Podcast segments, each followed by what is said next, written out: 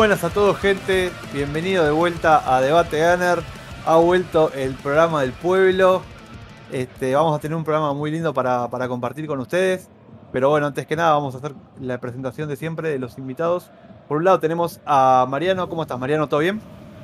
Hola, ¿qué tal, Nico? ¿Qué tal el resto del grupo? Muy, muy contento, muy eufórico. Tremendo el triunfo con Pepesi, el jugador más desequilibrante del fútbol inglés, y con la cassette, el 9, sí, el, ese 9, hay que renovarle y bueno, no sé si un contrato vitalicio, no sé qué opinarán ustedes. Muy contento y eufórico, como se ve. Sí, bien. Por otro lado tenemos a Enzo. ¿Cómo estás, Enzo? ¿Todo bien? Buenas, ¿cómo andan chicos? Bien, bien. Muy contento de estar acá y por la victoria también. Perfecto. Por otro lado tenemos a un invitado que creo que es la primera vez que va a estar con nosotros. Eh, nuestro amigo Bruno desde Uruguay. ¿Cómo estás, Bruno? ¿Cómo están, muchachos? Primera vez exactamente. Loco de contento, bueno, por compartir este debate gane y ni hablar por la victoria tremenda del Arsenal como en los viejos tiempos. Voy a hacer una leve reseña. Me hizo acordar al primer triunfo en Emirates contra Manchester United, que no sé si se acuerdan que Van Persie lo empata al minuto 82-83, y Henry lo gana, justo un francés como Blaca hoy, en los descuentos, minuto 94, bueno, el de Henry fue de cabeza, y este fue entrando con una pared por el sector derecho. La verdad, loco de contento, hacía tiempo no veía al Arsenal con esta personalidad. La verdad que sí. Tenemos un, un lindo programa hoy para hablar porque tenemos, tuvimos un gran partido el día de hoy entre el Arsenal y el Wolverhampton. El Arsenal ganó el partido 2 a 1, eh, dio vuelta al resultado, mejor dicho, y demostró eh, un carácter que de mi parte yo hace mucho que no lo veo. Eh, diría que es algo hasta típico. Me cuesta creerlo y la verdad que eso es algo que quiero destacar como para empezar. el Arsenal lo ganó con actitud, con huevos, se puso eh, el partido al hombro y logró el resultado que todos esperábamos, que era un triunfo en casa. ¿No? ¿Ustedes qué opinan, Mariano? ¿Cómo viste el partido? Sí, el partido, los 10 primeros minutos se comenzó medio flojo, eh, con errores en salida, con un Wolves que estuvo muy bien, muy bien parado, así que jugando inteligentemente, le dejaba la salida a los jugadores capaz que con, menos técnica como era el arquero y Gabriel, eh, pudieron aprovechar eso, estaban tapados Shaka, Partey, y, bueno, después del gol es como que el Arsenal empezó a adelantarse, más bien con, con corazón, con muchos puntos altos en el equipo, se fallaron goles hasta que los últimos, en los últimos 20 minutos, donde desarmó la estructura Arteta, donde sacó a Cedric para poner un 9, es donde se abre el partido. Era lo que pedía el juego, lo que estábamos pidiendo mediante el partido en el grupo, que se saque un defensor para así poder eh, romper ese esquema en el cual planteaba Arteta y en el cual el Wolves eh, estaba demasiado cómodo. Y de esa forma pudimos, con el ingreso de Pepe, que tuvo un gol y una asistencia, un jugador eh, que es muy importante para el equipo y esperemos que pueda, pueda renovar. Y con la cassette, que tuvo varias durante el partido, que la entrega es irreprochable eh, durante todos los partidos y que tuvo su premio. Y la verdad es que, que emocionó mucho su festejo. Son unos puntos bastante importantes para lo que es la, la Champions en, varios momentos del partido pensé que no llegaríamos a la victoria por más de, siempre tener fe. Así que son puntos de oro contra un rival directo y en un momento clave del torneo. Sin dudas, sin dudas. Enzo, ¿vos qué tal? ¿Qué viste? ¿Cómo viste el partido? Eh, bueno, un partido muy duro que, justamente yo creo que había que evitar lo que pasó, que era que el rival anotara un gol porque iba a ser muy difícil después remontar. Eh, es un equipo que se agrupa muy bien atrás, que defienden bien y, bueno, la verdad que por cómo se dio la victoria, eh, creo que estos puntos se van a valorar muchísimo más adelante. Ojalá, ojalá Dios quiera que sea así. Y nada, creo que el Arsenal obviamente no, no pudo ahogar al rival como sí lo hizo el sábado pasado contra el Brentford Eh, pero sí, digamos que nunca dejó de atacar, nunca dejó de intentar e incluso nunca perdió la paciencia para intentar buscar siempre por abajo. Eh, y bueno, creo que nos terminamos quedando con, un premio merecido y sobre todo los jugadores, porque nunca, nunca cesaron eh, no solo lo, que es la garra, los huevos, sino el hecho de, de, jugar, de jugar al fútbol y eso es muy, muy rescatable y nada, creo que fue una victoria increíble. Hacía mucho que el Emirates no, no se veía así, tan eufórico, pero muy contento. La verdad que sí, eh, coincido, coincido en lo que dicen ustedes. Bruno, te quería preguntar cómo viste el partido, qué te pareció, si es que lo, lo, estuviste viendo. Yo voy a ser honesto con las personas que están escuchando. Como saben ustedes, llegué para la mitad del segundo tiempo, pero bueno, tuve por lo menos unos minutos previo a entrar al programa. La mejor, la mejor parte. Para ver, claro, llegué para la mejor parte. Traje la, suerte de la vieja escuela del Arsenal. Y bueno, eh, vi un compacto, por suerte, bastante completo de lo que fue el primer tiempo. Eh, voy a hablar de la situación puntual que pone en ventaja al equipo visitante. O sea, claramente un equipo que fue a cortar juego, fue a demorar el juego, fue a protestar cualquier cosa durante todo el partido. Creo que de todas las cosas que, protestó y vuelve, lo único que, le, tiene razón es un tiro de esquina, que fue un remate, si no, ya no al minuto 88, 89. Es lo único que protesta bien el, equipo visitante porque fue a eso, fue a no jugar como vienen haciendo varios equipos que juegan, que visitan Emirates. Eh, y yo creo que el error de, Gabriel eh, es la única manera que podía el equipo visitante ponerse en ventaja.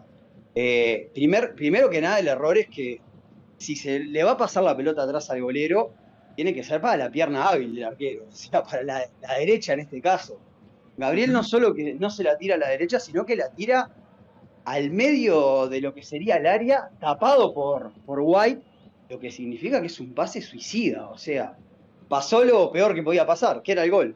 Pero bueno, yo creo que después de eso el equipo hizo suficiente mérito para ganar el partido yo ya había algo que no tenía duda, que llegué y estaba bastante enojado porque veía que el Arsenal merecía el empate, que si Arsenal empataba antes de los 90, probablemente los, lo íbamos a ganar como hicimos.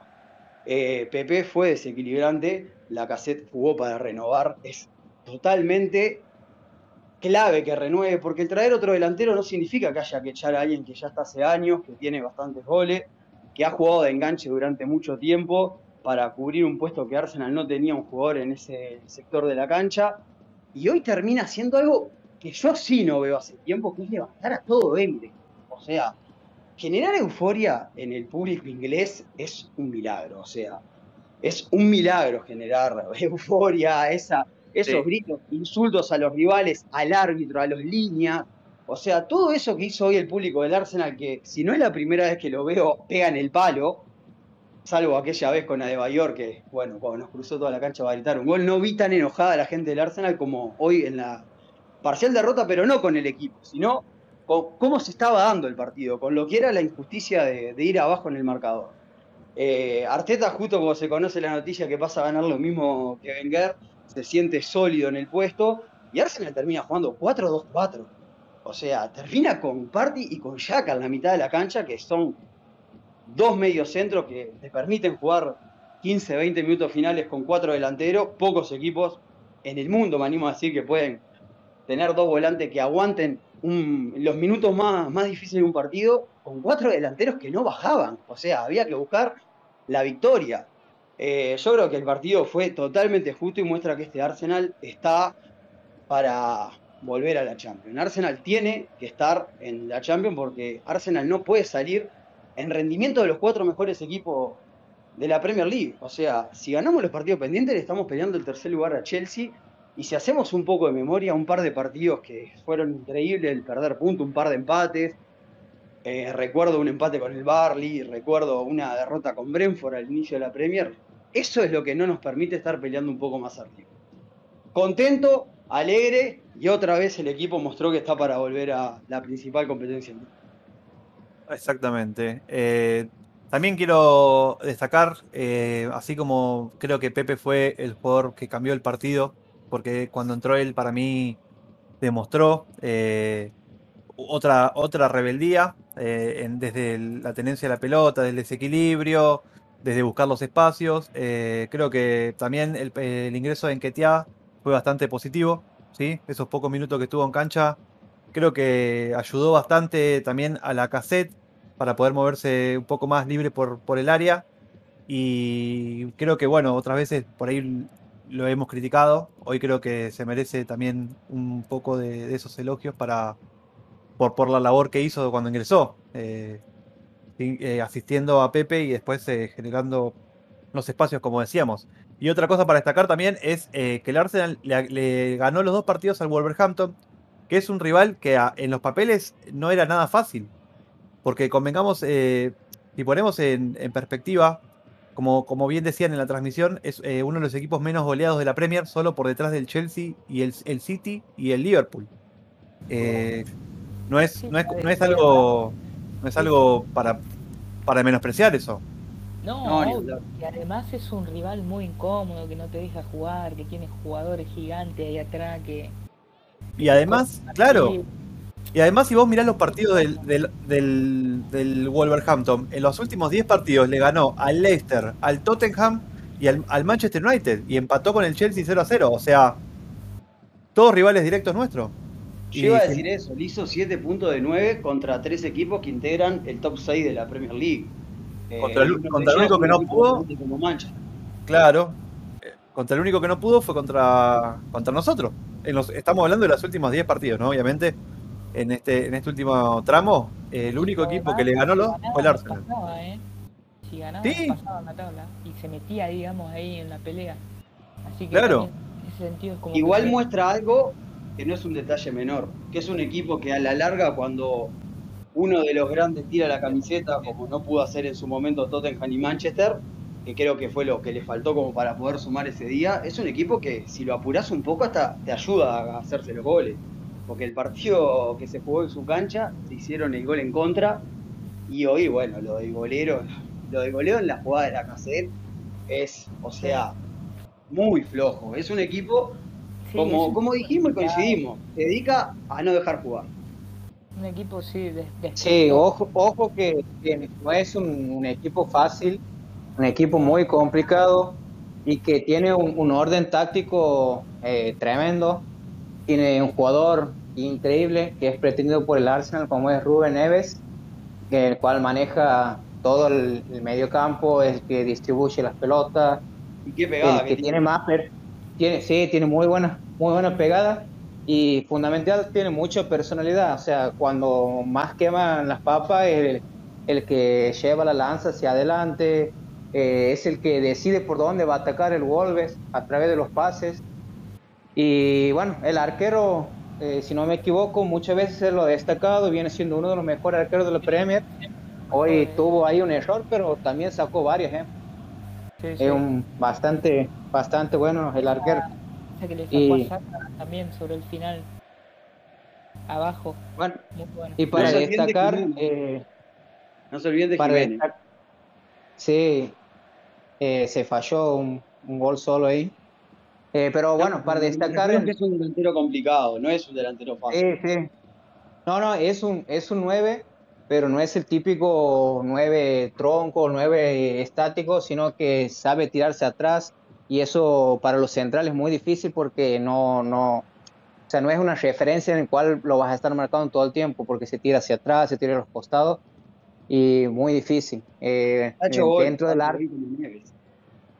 dentro del Arsenal quería, quería destacar el trabajo de Ben White. Hoy Gabriel tuvo tal vez el peor partido de que está en el Arsenal. Eh, viene mostrando un rendimiento altísimo. O sea, si tomamos el parámetro, su rendimiento eh, bastante bajo, pero bueno, Ben White y Cedric fueron lo mejorcito de atrás. Lo de Shaka y Partey durante los 90 minutos, increíble, peleando contra Joao Moutinho y Neves, que, que son dos grandes jugadores. Y Saca y Martinelli, hoy más o menos. El AK fue el que el encargado de generar casi todas las situaciones de peligro. Pero bueno, eh, son jugadores que vienen mostrando rendimiento alto y hoy le tocó eh, no ser tan regulares. Claramente. Eh, y también hay que hablar de, que hubo dos bajas sensibles para el Arsenal, como fueron las de Smith Rowe y Tomiyasu. Lo de Smith Rowe que fue algo de último momento, que fue baja por, dicen que fue enfermedad, no se aclaró todavía bien qué es lo que tenía. Eso, eso también, pero también dijeron que ellos aclararon que era por enfermedad, no dijeron que podía haber sido. Y lo de Tomiazo, bueno, es una lesión que eh, preocupa porque ya viene arrastrándola hace varias semanas. Eh, la, fecha pasada fue al banco y esta directamente eh, ni siquiera pudo, pudo ser parte de los convocados. Así que ahí tenemos que seguirlo de cerca al japonés para ver cómo evoluciona, ¿no? Tal cual. Preocupa, preocupa ese tema, porque es un jugador que cuando llegó de Bolonia ha tenido continuidad, no se lesionaba, pero de repente tuvo una lesión un día, faltó bastante tiempo, y es como que de ahí en más nunca volvió a tener, como quien dice, una continuidad en, lo que es su sanidad, o sea, cada tanto aparece con ese tipo de lesiones raras. Yo lo, lo que me quería corregir, que me equivoqué breve, fue que Odegaard no salió de de la cancha. O sea, Arsenal no terminó 4-2-4 como dije de entrada. Arsenal termina con tres atrás, de los cuales uno de ellos es un falso zaguero, porque ni Tierney ni Nuno, Nuno Tavares, son zagueros, sino son laterales que quedaron en una línea de tres provisoria porque el equipo estaba atacando. Y en el medio campo, adelante de, de Jackie de Partí, quedó Odegaard. O sea, Arsenal fue hasta más ofensivo que un 4-2-4. Habla claramente de lo que es el merecimiento de, eso, eso también es muy rescatable, el hecho de, tener huevo para, para, justamente jugar mano a mano y, y para, para seguir proponiendo y buscando la victoria incluso cuando ya aseguraste un empate. Así que muy, muy corajudo el equipo y el técnico también creo que hizo bien los cambios hoy. En que Tía entró ahí para molestar, le dio un poquito más de movilidad al equipo en ataque y bueno, de, lo poquito que podemos rescatar de ese jugador, creo que él lo hizo bastante bien. Sí, hoy en línea general ese equipo jugó bien. Eh, presionó cuando, cuando había que hacerlo. Eh, no se dejó vencer también eh, por los errores. Porque suele pasar también que cuando un equipo comete errores tan temprano en el partido, después se le hace cuesta arriba y, y no solo en lo futbolístico, sino en lo mental también pero hoy el Arsenal mostró mucho más carácter de lo, normal. Eh, fue al frente, eh, siempre peleó todas las pelotas que pudo y, trató de, controlar el partido hasta, hasta que, bueno, hasta el último minuto donde se le abrió el arco y pudo convertir. Convengamos que, bueno, le costaba ingresar también porque no es fácil cuando un equipo está tan replegado como lo hizo el Wolverhampton. Eh, y sin embargo, demostraron con, mucho carácter, mucho empuje sobre el final, eh, que, pudieron dar vuelta un resultado muy difícil. Veremos ahora eh, también lo que, lo que se viene y, si el Arsenal puede mantener también ese, ritmo, esa intensidad para el resto de los, de los partidos que quedan. Es algo muy importante también. Sí. Es un síntoma que, se lo viene viendo ya desde el Crystal, del partido con Crystal Palace, en el cual la cassette también hace el gol del empate sobre el final y en el cual Arteta declara que el equipo, o sea, está trabajando con, su mentalidad de, no dar los partidos por, por terminado y, e intentarlo hasta los 90 minutos. Y hoy fue una muestra clave eso. Eh, la verdad es que desde, este, desde esta temporada se vio un cambio en la mentalidad del equipo que es muy positivo, eh, va en progreso, porque sacarse esa, esta fama, digamos, o esa esta etiqueta de equipo pecho frío que tuvo durante varios años no es que lo va a hacer de, una temporada para la otra, eh, va a ser un proceso largo, pero ya es algo que se lo vienen trabajando y desde el inferior también en los cuales se vio que el Arsenal sobre el final rescató puntos, empates, tras ir perdiendo por dos goles, así que es algo muy positivo para el equipo. A mí lo que me deja tranquilo, que aprovecho a que compraste ese famoso mote, entre comillas, que es más que nada mote de prensa, tanto inglesa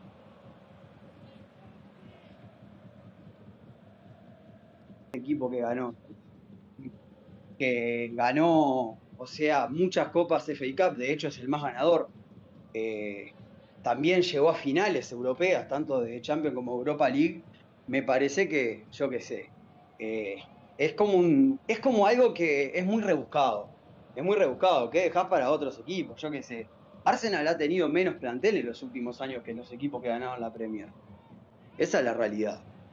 Pero hubo partidos impresionantes como el partido contra Newcastle, que terminamos empatando, tras ir ganando 4-0 si no me equivoco, o varios partidos en el cual el Arsenal, bueno, también goleadas que sufrimos contra los grandes, que, lamentablemente era una mentalidad en la cual, el, no sé, el equipo estaba cayendo.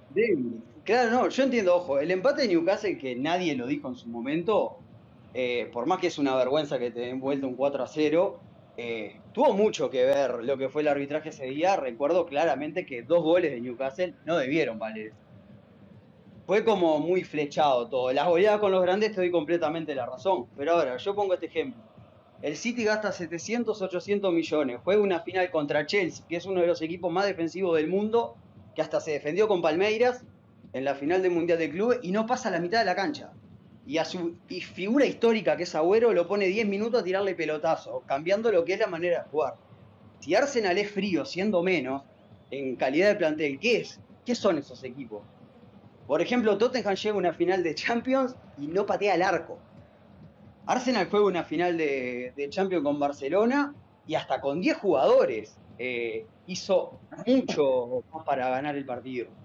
Contra Chelsea en la final de Europa League, estamos hablando de partidos importantes. Fue superado, está, superaron, no hay mucho para, para decir cuando sos menos que otro equipo. La diferencia la hace Hazard ahora. ¿Qué dejas para esos equipos que gastan el triple y llegan a un partido definitorio y no te patean el arco? Para mí eso, por eso lo digo que es un mote como entre comillas, aunque nadie duda que este año la personalidad del equipo es otra. Y yo voy a decir algo político. Arteta tiene muchas cosas que me hacen acordar al Cholo a principios de la década del 2000 cómo actuaba Wenger. O sea, yo sé que es polémico lo que estoy diciendo, pero hay muchas cosas que a mí me hacen acordar a cómo actuaba Wenger. Entre ellas, fichajes que uno no daba dos pesos y terminan siendo jugadores que le terminan dando esa cuota para levantar la personalidad que era lo que nos faltaba. Eh, yo en eso un poco difiero porque lo veo otro perfil de técnico al margen de que por ahí intenta jugar eh, saliendo de abajo como Guardiola, tiene muchas cosas, tal vez inspirado por, por su, la táctica de Guardiola después de estar tanto tiempo y ver cómo funciona, porque por algo lo llevó a ganar tantas premios a Guardiola, pero le veo cosas como de Cholo Simeone, eh, en el sentido de que busca estar muy despierto, busca estar encima de los jugadores en los entrenos, corrigiendo cosas. Eh, la inocencia que tuvo muchos muchos años el Arsenal, eh, no sé, en decir, en, no hacer full estáticos, en no, pisar la pelota cuando, cuando estaba por sacar rápido. Y bueno, Arteta está permanentemente. Claro, eh, ahora Arteta está permanentemente en su detalle. Por ejemplo, la jugada que se hace expulsar Martinelli eh, está bien, o sea, venía de contra, eh, iban a sacar un contraataque y bueno, te mete la mano para que nos saquen lateral y después termina con un full porque después esos jugadas pueden terminar en gol. Y al, margen de no, no, merecer la tarjeta roja, son cosas que el equipo está puliendo, va a ser un trabajo a largo plazo, pero que están muy bien encaminados por eso, porque es lo que siempre le ha faltado al Arsenal para ganar los partidos. No, ni hablar, ni hablar. Igual, sí, Arteta, en algo que estoy a favor de él, que sigue, tiene que luchar contra cosas que solo a Arsenal le pasan, porque esa roja Martinelli, que sacan dos amarillas seguidas en una continuidad de juego, estamos de acuerdo que no se lo hacen ni ni hay que vaya último en una tabla de posiciones de la Premier. Eh, las rojas Ayaka, que muchas veces se pasa de roja, pero no he visto ni siquiera a Roy King que lo echen tan seguido. Y mirá que pegaba 10 veces más. Eh, hay muchas cosas que Arteta tiene que luchar desde abajo y por eso es hasta más meritorio el trabajo que, está haciendo. Para mí la personalidad ya empezó a cambiarla a fines del año pasado. A principio de año con el City, Arsenal mereció ganar el partido y hasta con 10 le jugó de igual a igual. Y bueno, ahí sí lo termina perdiendo con una inocencia, de dejar la pelota dentro del área, como quien dice, en el último segundo y va a seguir mejorando el equipo, no, no tengo ningún tipo de duda. Tal cual. Sí, sí, yo creo lo mismo y, veo como dicen ustedes, eh, hay ese cambio que hay de, de energía también en el, en, los- el último tiempo.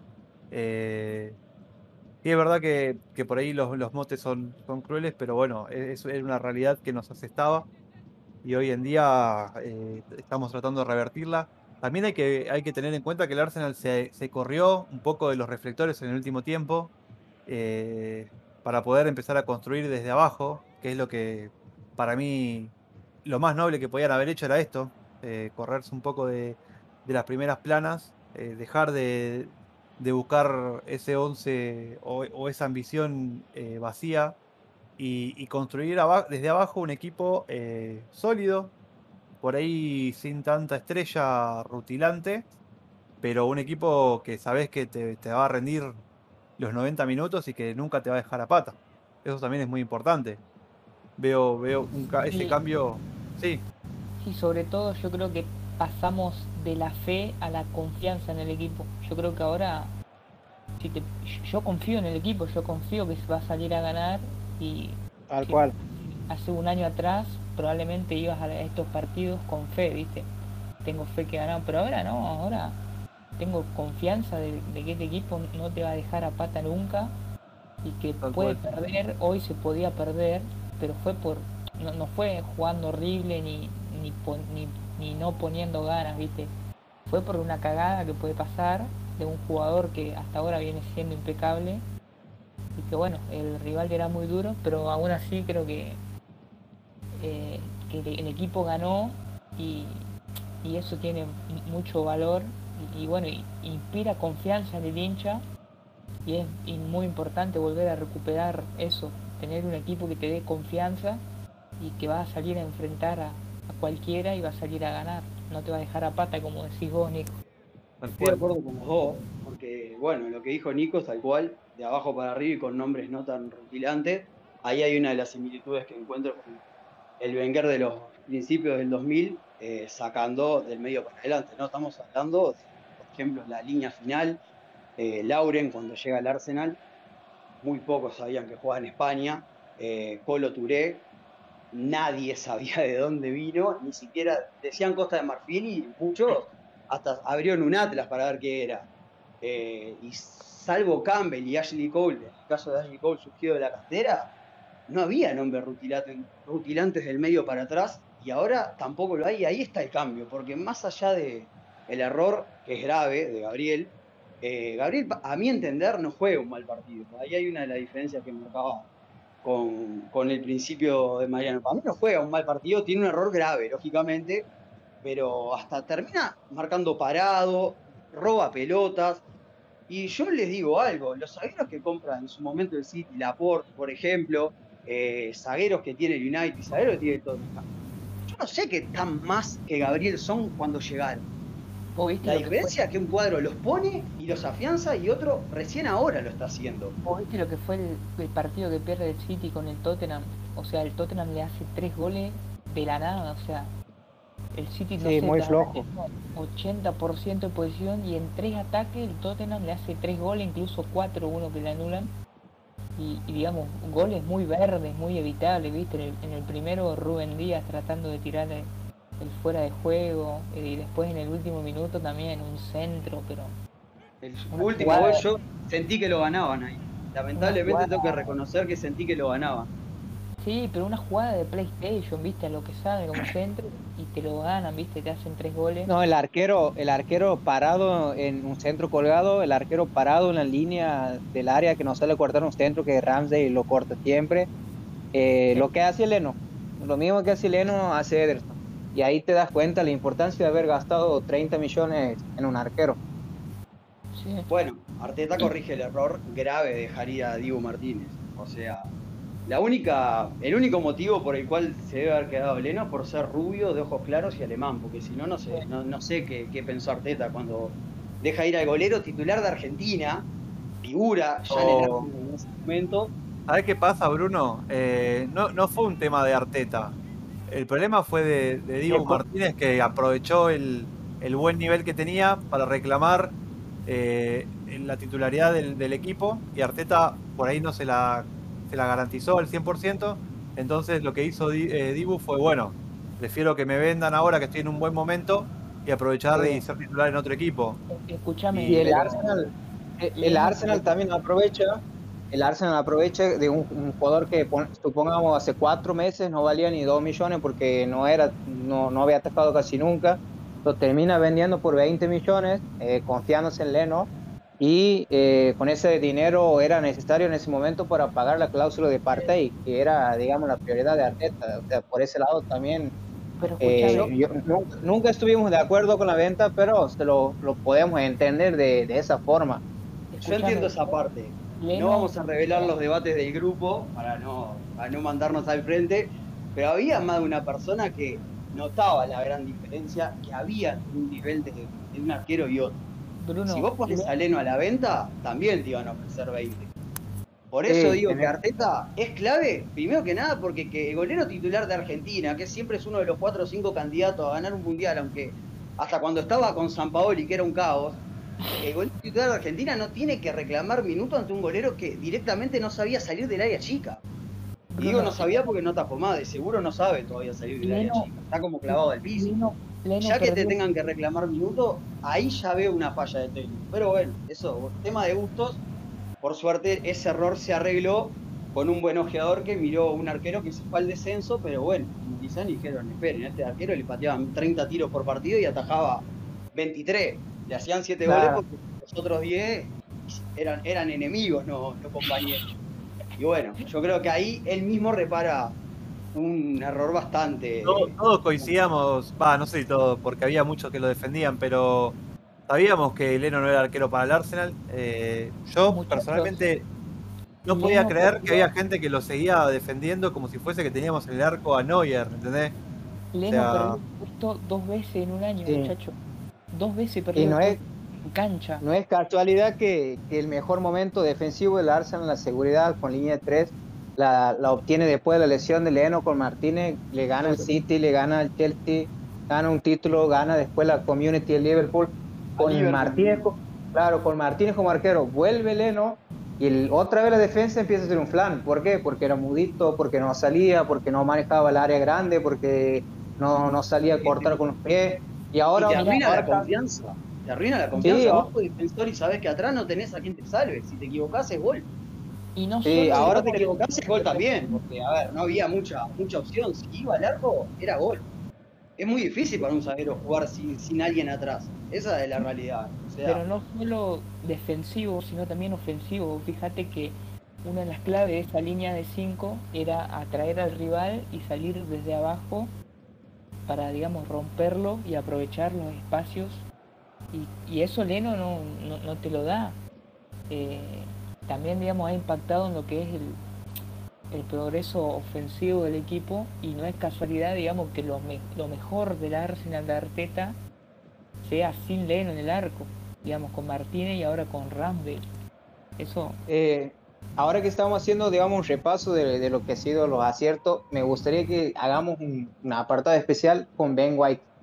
O sea, no sé qué le parece a ustedes, pero la verdad que Arteta fue, pagó 58 millones, que parecía una locura por un central, que ni siquiera era el protagonista, entre comillas, de la, de la línea del Brighton, porque el más destacado líder era Dunk, Lewis- Dunk, pero eh, hoy por hoy Ben White probablemente sea uno de los mejores centrales de la Premier. No sé si estarán de acuerdo conmigo. Sí, es increíble más que juega top, eh, jugador top. Hoy, hoy es un, hoy puedo decir que, que se está convirtiendo en un jugador top. Tiene 24 El años tipo- apenas y El tipo no pierde una pelota, sale a marcar en la mitad de la cancha, te anticipa. Ah, Eh, está por- aparte sale jugando. Claro, Sale y jugando. además ahí con pelota muchas veces. O sea, no es solamente un central rústico como te puedo decir Maguire. ¿eh? Un besito para los, los amigos del United que pagaron 90 palos por, por Maguire y que encima festejaban porque se habían llevado a Barán por menos plata. Ahí lo tenés. Lo, lo barato sale caro, muchachos. tremendo, Y ni hermoso. hablar, Maguire nunca vale esa plata que pagaron y no entiendo aún cómo Ferdinand aconsejó a, Ma- a Maguire. Ahí es como yo digo que ser haber sido un gran zaguero no te garantiza haber aprendido a analizar el fútbol. Ferdinand eh, le dijo eso al Manchester, compren a Maguire, o sea, lo único que tengo que pensar es que es hincha de Liverpool. Si no, no, no puedo entender esa recuestión. Y lo de y lo de Varane, bueno, algo que el Manchester tiene habitualmente como característica en los últimos años, que es arruinar carreras de jugadores que vienen siendo parejos durante toda su trayectoria, por suerte, y ojalá que sigan así muchos años más, pero la realidad es que White, eh, a mí particularmente, me tapó la boca. Yo cuando me entero que vamos a pagar 58 millones por el zaguero del Brighton, que ni siquiera era el líder de la saga, como bien dijo Mariano, yo creo que ahí vos me medías el latido del corazón en la, Velasco y me daba un, estaba vivo de casualidad. No infarté de, milagro cuando me enteré de los 58 millones. No, y además. conozco que, bueno, por suerte me equivoqué y ojalá que él fue muchos años en el Arsenal, una personalidad tremenda. Tremenda. eso, no, y además. A mí lo que me parece increíble es, es que sale a la mitad de la cancha con todo el campo, con 40, 50 metros atrás el tipo no te pierde una pelota y te anticipa todo como si fuera lo más fácil del mundo. Y o sea, te mata si la pierde. Sí, no, no, no, no, lo, amo. O sea, él y Tomiyasu, increíbles durante todo el torneo.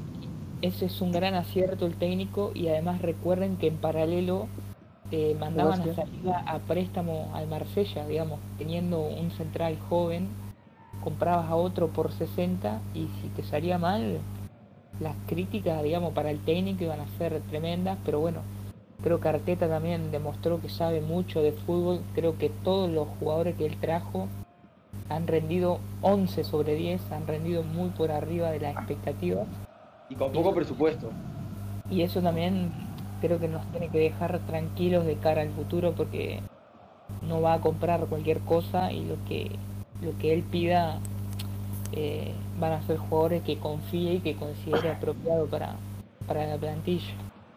Yo quiero nombrar un jugador, y perdón Nico me tome, me tome el atrevimiento como quien dice de hacer una pregunta más de conductor, pero la por favor. Eh, ¿Qué hay para decir de Tierney? Para mí, estamos hablando de que si no es el mejor lateral izquierdo de del fútbol inglés, por más que tenga matices en diferentes partidos, de lo más completo, joven, eh, de una nacionalidad que quizá no miran mucho los equipos grandes de, Inglaterra, porque si vos mirás, decís Escocia, lo primero que pensás es, eh, no sé, eh, pensás en un Fletcher en el Manchester, pensás en un, en muy poco, no sé, capaz que algún Dalglish, alguno, pero muchos años atrás. Y ver a alguien que llega sin perfil, llega, nadie daba mucho, es clave en ataque en defensa tiene mucho para corregir, pero nadie duda que lo que tiene para corregir es tema posicional y de experiencia, porque no es un tema de falta de entrega, porque es otro jugador que si tiene que ir al piso va al piso, si tranca tiene que trancar, una técnica tremenda y le falta prensa, porque a ver, eh, yo miro a veces el Liverpool, no me voy a poner a analizar otros equipos, destacan un lateral izquierdo por tirar un lateral largo. No, tremendo. O sea, yo igual prefiero que un lateral izquierdo me la pase primero bien con el pino con la mano Sería, yo qué sé, me parece a mí. Para destacar, a veces la prensa inglesa en ese sentido es muy, muy amarilla, porque para destacarla te, dicen, saca el lateral largo. Entonces, un lateral prefiero que, marque, que tenga buena técnica, que pase al ataque, varias cosas que tiene Thierry y no tienen los laterales de otros equipos. Estamos hablando que tiene mucho para mejorar, pero yo lo quiero destacar y debo reconocer que es de los jugadores que más aprecio me genera. No, sin duda. Sí, la verdad. Eh, es un, es un jugador que, que hay que, que trabaja mucho, se lo nota. Eh, para mí tiene pasta para, para, en un futuro ser capitán tranquilamente por, por el carácter que tiene. Eh, y está bien, está, está bien que, que, no lo inflen porque eso es lo que también nos hace grandes a nosotros, ¿no? El hecho de que nosotros tengamos que pelearlo desde abajo y sin necesidad de que las cámaras nos apunten, es lo que también nos, hace más, eh, más grande a nosotros. No necesitamos los medios. Porque nos le saca presión a los jugadores. Por ejemplo, eh, vos comparás lo que son eh, Smith Rowe y saca el rendimiento y compararlo con Grealish, con Foden, son mejores jugadores, tienen mejor rendimiento, pero no ni se los nombran los medios. Grealish pagaron 20 millones y es suplente, ni está jugando. Bueno, pero Grealish Grealish venía eh, de romperlo todo en la Aston Villa, el nivel de Grealish era, era digamos, superlativo. Eh, ahora, ahora es, no es que es suplente, es que ha sido titular todos los partidos, pero está lesionado. Eh, pero sí, Foden no es, no es mejor jugador que Saka. Sancho ni Rashford tampoco, pero y ha quedado demostrado en la Eurocopa, ¿no? Porque Saka jugó sobre Rashford, Sancho y, y Foden. Bueno, eso iba a decir que ahí le doy la razón a Enzo de lo que está buscando de la prensa puntualmente. Porque, a ver, es fácil condenar a Saka porque agarra el último penal en la Eurocopa. Estamos hablando de una selección que tiene un torneo oficial en 100 años, siendo los inventores del fútbol, y un torneo recontra reloj con un gol que ni fue. Porque hasta en esa época están las fotos de que ni entró la pelota de aquel tercer gol. Y le echan la culpa a un pibe y destacan a Grealish, que fue el jugador que no quiso patear ese penal. O sea, fue el jugador que no quiso patear ese penal, porque salió todo a la luz que fue así. Y después el jugador dijo, eh, nadie me pidió que lo patee. Yo digo, ah, bueno, o sea, ahora que las listas se hacen en el momento, te lo tienen que pedir a vos siendo el número 10 del City, que tiene el mejor plantel o el segundo mejor plantel, como quieran ustedes. Te pagan esa plata, te lo tienen que pedir en lugar de mandar un pibe de 19 años. Sí, Yo qué sé. Por eso digo que en ese caso estoy de acuerdo que hay muchos jugadores que son jugadores, no digo malos, pero sí muy bancados por la prensa y otros que son desmerecidos, como caso Saka, Bueno, Martinelli. muchachos, y del arquero Ramsdale, vamos a ver quién, quién ataja para Inglaterra en el Mundial, pero ¿ustedes creen que Pickford es mejor que Ramsdale? No, nunca. Vale. Y bueno, y White no estaba siendo convocado a la selección en las últimas convocatorias. Estaba, estaba siendo convocado por encima eh, Quadi, eh, creo, y Maguire. O sea, Tiene los una dos defensas. explicación eso. Tiene una explicación. Ustedes, ¿Quién es el técnico de Inglaterra? Southgate. Southgate. Ah, ¿Ustedes se acuerdan cómo jugaba? no, No, la todo verdad dicho, que no. todo dicho, o sea. Ahí se entiende que no le gustan los buenos jugadores. No, no hay, mucho, no hay mucho por analizar en este caso. Eh, si no ponen a White y, a- y al, y al arquero nuestro, bueno, mejor, mejor para nosotros porque somos hinchas de Arsenal, pero nadie quiere que Inglaterra gane el mundial, así que, hagan lo que quieran. El Arsenal tiene un- el- probablemente el plantel eh, de jóvenes más emocionante de toda Europa, con mucho potencial, en muchos jugadores, incluido Odegaard, que parece como si tuviera 30 años porque juega desde los 15 en la selección de Noruega, tiene 23 hoy en día, y la verdad es que se está asemejando mucho a lo, a lo que hizo Ozil en el Arsenal, está empezando a tomar este protagonismo, a tomar el volante del equipo a ser el jugador eh, más influyente en, en la zona ofensiva. Y muy bien por el noruego que no- nunca entendí por qué no, no llegó a jugar en el Real Madrid siendo que ten- eh, había jugadores que ya estaban para el recambio. Venía ¿Cómo a decir figura. de él? ¿Sigue siendo préstamo? no ¿Cuál? es, ya es- ¿Cuál, es cuál? definitivo Odegaard no eso Sí, una no. que- No, Sí, no, si lo compramos, lo compramos. Lo compramos, eso está bueno. Una ganga. ese pequeño detalle, que era lo que iba Una- a pedir en caso de que no sea así. La verdad, 35 millones no tre- ¿cuánto? 30 millones fueron No, menos de. No o sé, 35 menos de yo me acuerdo de la oferta de 30. No me acordaba exactamente si se había llegado a, a firmar, eh, bueno, el definitivo o un préstamo uno de los últimos días. Era lo único que me acordaba. Pero me acuerdo de una oferta cercana a los 30. 30 millones de libras, que serían más o menos, sí, 35 millones de euros, por ahí. Uh, 40, Aproximadamente. ponele. sigue siendo una ganga. Tiene pero en el mo- distintos similares a Ozil, ¿no? O sea, no digo que sea, no lo voy a comparar con un campeón del mundo ni loco. Tiene toda la carrera por delante, pero si no es el ídolo, juega bastante parecido, por no decirlo imita. Tiene movimientos muy. El enganche hacia adentro es igual.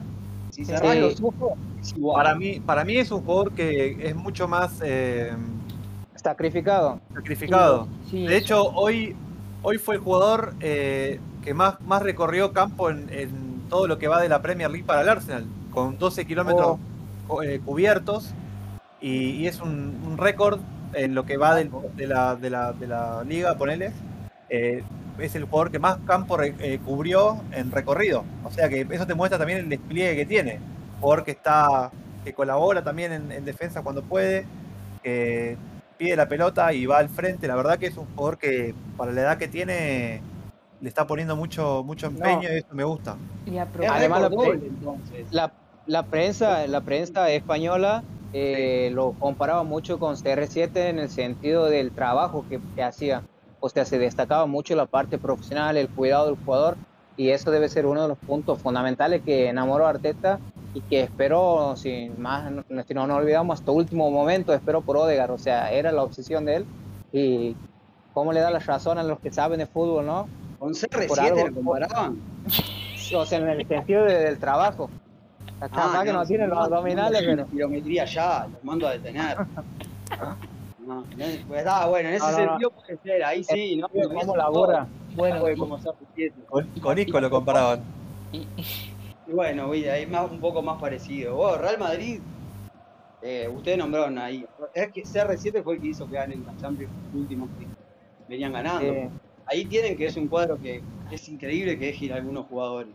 Y que después pensar- con los años lo contratan cuando son peores que cuando lo dejaron ir. Eh, yo qué sé, pero... Se han quedado con el burro de Valverde.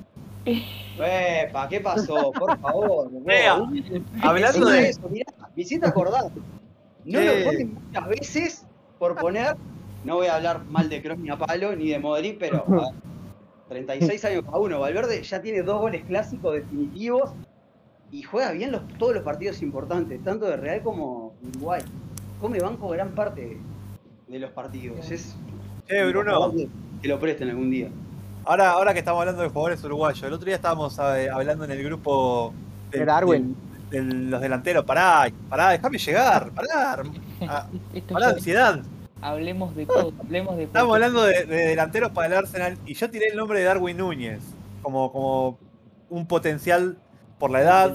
Es joven, 22 años, viene haciendo goles en, en, bueno, en Portugal, pero es un jugador que vos que lo conocés mejor que nadie porque lo viste en Peñarol y lo viste en, en Uruguay, ¿qué, qué te parece como para, para traerlo a futuro?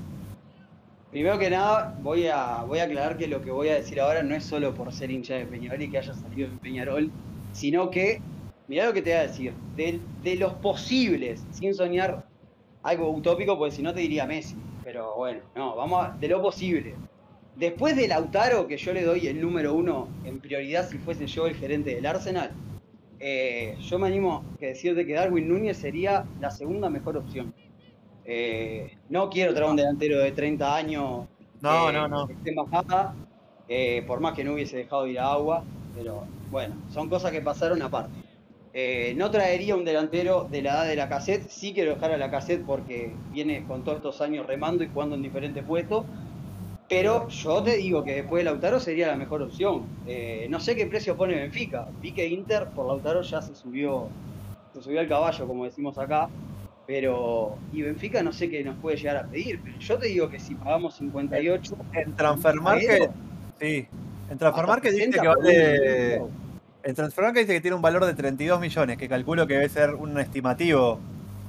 Para Ojo, mí, ojo. Después te piden la oferta formal. claro, Sí, sí. Ojo. Suben, suben 20 por Ah. lo menos. Ojo, el último jugador que ha vendido el Benfica, delantero, figura, ha costado 125 millones. Sí, Joao Félix. pero bueno. venía, con, ot- venía con otra prensa, Joao Félix. Venía con otra prensa. Para mí, sí. de 80. Yo, no lo- yo a, 80 Joao no Félix, creo. A Joao Félix, yo me acuerdo bien patente que ya lo comparaban con CR7 en, cuando Sí. estaba en el Benfica. Decían que era, era un jugadorazo, que era el, el futuro crack mundial, que venía para estar a la par de Mbappé y de, y de- y de las estrellas esas que estaban asomando. Y al final comparación fue fue todo. uh, Ese año del Mundial de Rusia. creo que Benfica Hoy Portugal está con un pie afuera de un Mundial, capaz que no es casualidad con ese tipo de comparaciones. Pero... por eso te digo. En fin, eh, Darwin futbolísticamente, para contestar la pregunta, Sí. es un 9 que fue de no de menos a más. De muy poco, casi nada te diría, por muchos partidos en Peñarol, resistido, a de un día para otro verlo jugar el segundo partido en Europa, pues me acuerdo que me perdí el primer partido de él, porque era Liga Portuguesa y realmente dije, no me acuerdo qué tenía que hacer, creo que ir a colgar la ropa y dije, entre colgar la ropa y ver la Liga Portugal voy a colgar la ropa. El segundo partido que fue un torneo europeo, lo miré, Sí. y hasta el partido con Barcelona. Darwin Núñez, además de ser 9 de área, tiene una velocidad tremenda. Tiene un despliegue Sí. físico similar a Cavani. Acá en la selección Claro, lo sí, es, parecido, es parecido. con el inicio de Cavani. De hecho, Una en, diferencia. en Ayer Benfica está jugando de extremo también No, algunos partidos. No, hay, un- hay un tema. Pasó de definir muy mal Sí. a tener muy buen porcentaje en sus definiciones comparando en las chances que tiene y las que convierte. Y además que las genera muchas veces solo. Y hasta tiene el ego, bueno, esto a corregir o no, como quieran ustedes, pero tiene hasta el egoísmo de- del delantero muchas veces. Que bueno. Eso me gusta a mí. Me, De me no gusta los cruzarla. delanteros egoístas. Bueno, ayer yo lo vi. Vi, Con Ajax. vi Benfica Ajax. Empezó jugando de 9, más o menos el primer tiempo. Y el segundo tiempo sí lo pusieron de win izquierdo. Y ahí sí, al lateral. lo- eso mismo, juega por las dos puntas también. lo Juega por las dos puntas. Y en la selección hasta hizo un gol entrando a jugar de número, no de 10, pero atrás de Suárez y Cavani. El tercer gol en Barranquilla es un gol de 30 metros, pues, hasta pegada fuera del área. Yo reitero, son gustos y es el mercado que pone los precios. Yo, entre Blajovic y los dos que te nombré, Lautaro y Darwin en ese orden, yo prefiero a cualquiera de los primeros dos si voy a pagar una plata grande. Y no tengo duda. Y aparte en un equipo que crece la personalidad, traeme un sudamericano. O sea, nosotros que Eh, somos, ya sabemos cómo es. Uno de estos, sumado a un equipo que está creciendo en personalidad y en corazón y en garra, en remontadas como la de hoy, sumó un sudamericano. Yo no cambio lo que digo. Lautaro cuando arrancó en Racing yo dije, tiene cosas de Batistuta y además lo sufrí en la sub-20 que nos dio un baile bárbaro. Un baile bárbaro. Sí, era increíble lo que jugaba Lautaro, era increíble. Le ganó un partido solo en la última fase, en el último partido de la fase de grupos, en el cilindro de Avellaneda, no me acuerdo a qué equipo, brasileño. Eh, en un momento me animo a decir que era el 80% de Racing, Ay, Cruzeiro. con Cruzeiro. En la Sí. selección argentina que decían no hace goles. Eh, el gol en La Paz, ¿se acuerdan que fue una pelota? Eh, muy parecida a lo de Arsenal hoy, de ir a Sí, chocar. peleando. No, y gol a Lautaro, Uruguay, gol a Uruguay en el Lautaro- clásico. Lautaro es el máximo goleador de, de la era Scaloni. Y sí, sobre pero Messi. No me sorprende, no me Sí, sorprende. ce- 0,5 de promedio tiene. Muy buen promedio. Claro, Sí. sacale, eh, vos le decís a Lautaro, corre hasta la mitad de la cancha y va y corre. Andá a decirle, a la, sin entrar en polémica, a algún que otro jugador de la generación de oro que tuvo Argentina, pues eran y fueron, y muchos son jugadorazos, que bajara siendo nueve hasta la, mi- hasta la mitad de la cancha. Yo que se le decías eso, un ejemplo, a Higuaín te miraba y te decía con todo derecho, no, Co- corre vos, que voy a bajar yo a la mitad. Y este Botija de abajo hizo juveniles en la selección, por eso te digo, y Darwin es parecido, hizo juveniles en Uruguay, juveniles en Peñarol, en cuadros grandes salieron los dos. Es un jugador para jugar en Arsenal. Cualquiera de los dos, reitero, son nueve para seguir, para seguir de cerca. Y yo creo que son jugadores que no tengo dudas que Arteta los debe, los debe mirar. Porque Seguro. Y si si vemos, si vemos la- la- el- los, los objetivos de Ar- del Arsenal en el último mercado de pases, todos los delanteros que, que más o menos estaba buscando el Arsenal tienen un perfil parecido. Que sí tienen que ser jugadores jóvenes, que estén en un buen nivel. eh, y que le sean y que sean jugadores que, que puedan aportarle al juego en equipo también eh, un valor agregado. Pero esto tiene que- nombre a diferencia de los últimos. Esto tiene Claro. nombre. Claro, pero por eso no me, no, no, no, no me sería raro, quizás, que en, en junio empiecen a sonar los nombres de. Bueno, lo de Y Lautaro si no ya lo vas a tener de rival. En cualquier momento, a cualquiera de los dos lo vas a tener de rival. no. El Inter, lo quiere, el Inter lo quiere vender a Lautaro, ya está circulando mucho ese rumor, no sé si quiere entrar a Lukaku nuevamente o se habla de Escamaca del Sassuolo, pero si lo quiere sacan y lo venden a Lautaro, eh, Pidieron 90. no, no te va a ir el negro, no te va a ir ni en pedo. Un directivo pidió 90. No fue formal, pero dijo, si lo vendemos hay que venderlo a 90. 90 millones, ¿no? Estamos... o el, sea, Arsenal, tiene- el Arsenal tiene esa plata. No, o sea, no tenía es el cuarto club más, más, con más, con más plata en el mundo, para decirlo claro y sencillo. O sea, lógico que tiene la plata y ha gastado en fichajes que, vos, hoy fue figura y viene mejorando. Ojalá que siga creciendo. Pepe, lo pagamos 82 millones y esperamos un año y medio para que se saque al primer jugador de encima y era puntero. Eh, no sea malo, no sea eso es No, voy a ver que mal. haya venido, pero hay que tener paciencia. ¿Cómo vas a poner 90 por Lautaro? Sí, sí. Eh, Bruno, quería hacerte una consulta con el permiso de Nico.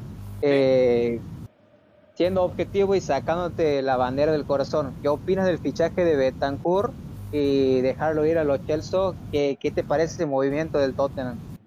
Bueno, le voy a decir lo que le dije a mi primo una charla muy familiar en su comienzo y después casi termina en roscazo porque le gusta el Manchester United y bueno. Agarré y Como, me como dolió, tiene que ser. me dolió ese fichaje y voy a explicar el porqué. Otro jugador injustamente cri- criticado por la prensa uruguaya y argentina que le decían pecho frío en boca. Pecho frío. Volante, campeón sudamericano con Uruguay. Después de, Uruguay ganó después de 20 años un torneo juvenil. Ya, miren, imagínense lo que logró. Segundo, jugó en Boca, jugó en Juventus. Jugó en la selección ya de con 19 años la mayor. A mí me dolió no solo que vaya al Tottenham, lógicamente, no solo que vaya al Tottenham, sino me dolió porque es un jugador que era muy, muy, muy hasta ideal, te diría, para jugar en nuestro mediocampo. Y encima al lado de dos jugadores que, no, no quiero decir una grosería, pero dos jugadores que meten exceso de, exceso de testosterona en un partido como son Shaka y Party, para decirlo de una manera que suene bien.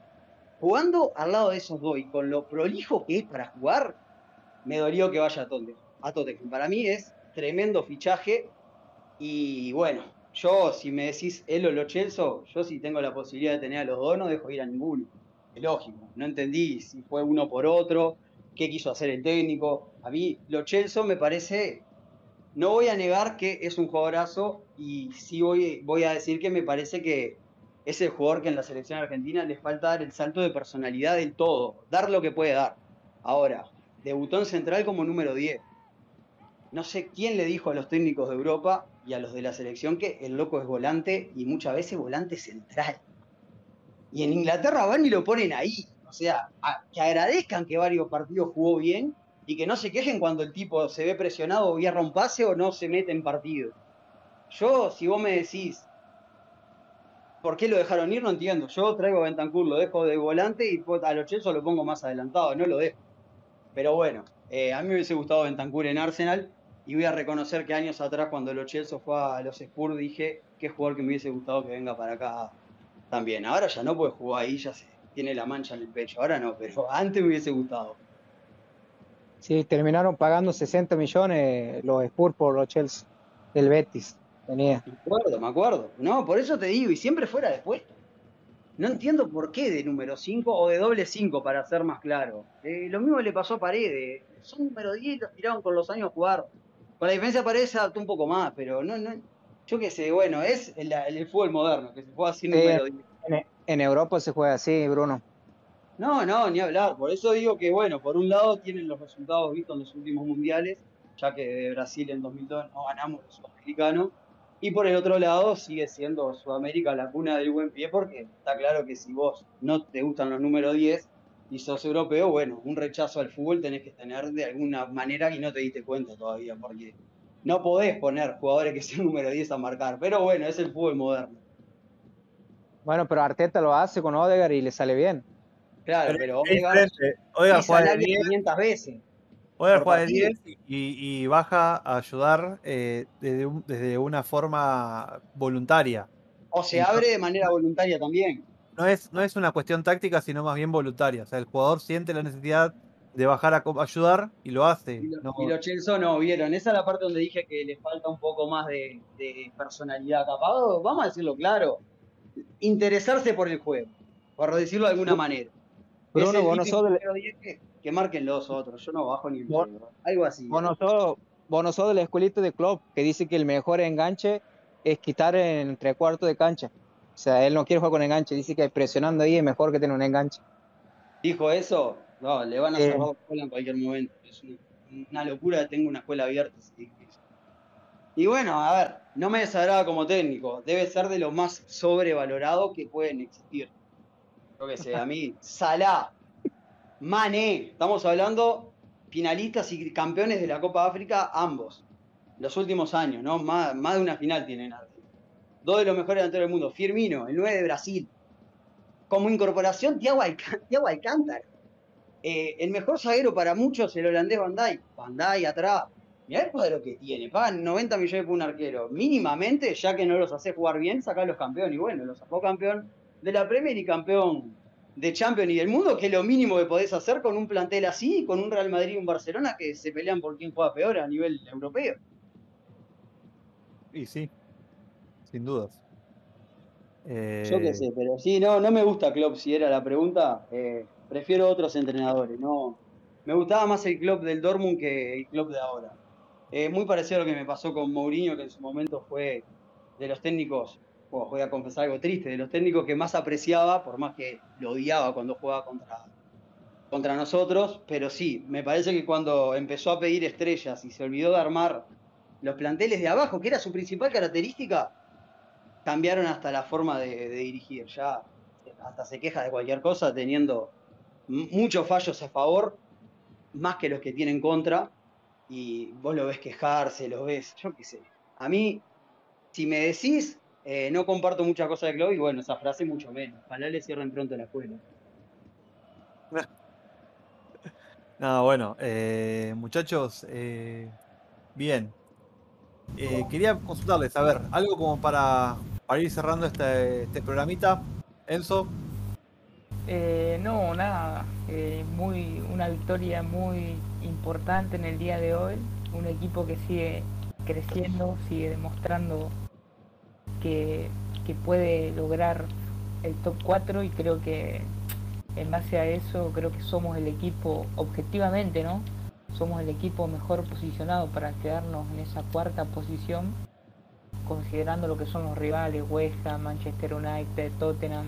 Creo que el Arsenal es una maravilla al lado de esos equipos y que bueno, que va a ser fundamental seguir por este camino y sobre todo lograr resultados y creo que el de hoy vale 6 puntos por cómo se dio y y bueno, eh, nada, eh, un gusto haber estado acá y espero que, el amigo Bruno se pase más seguido.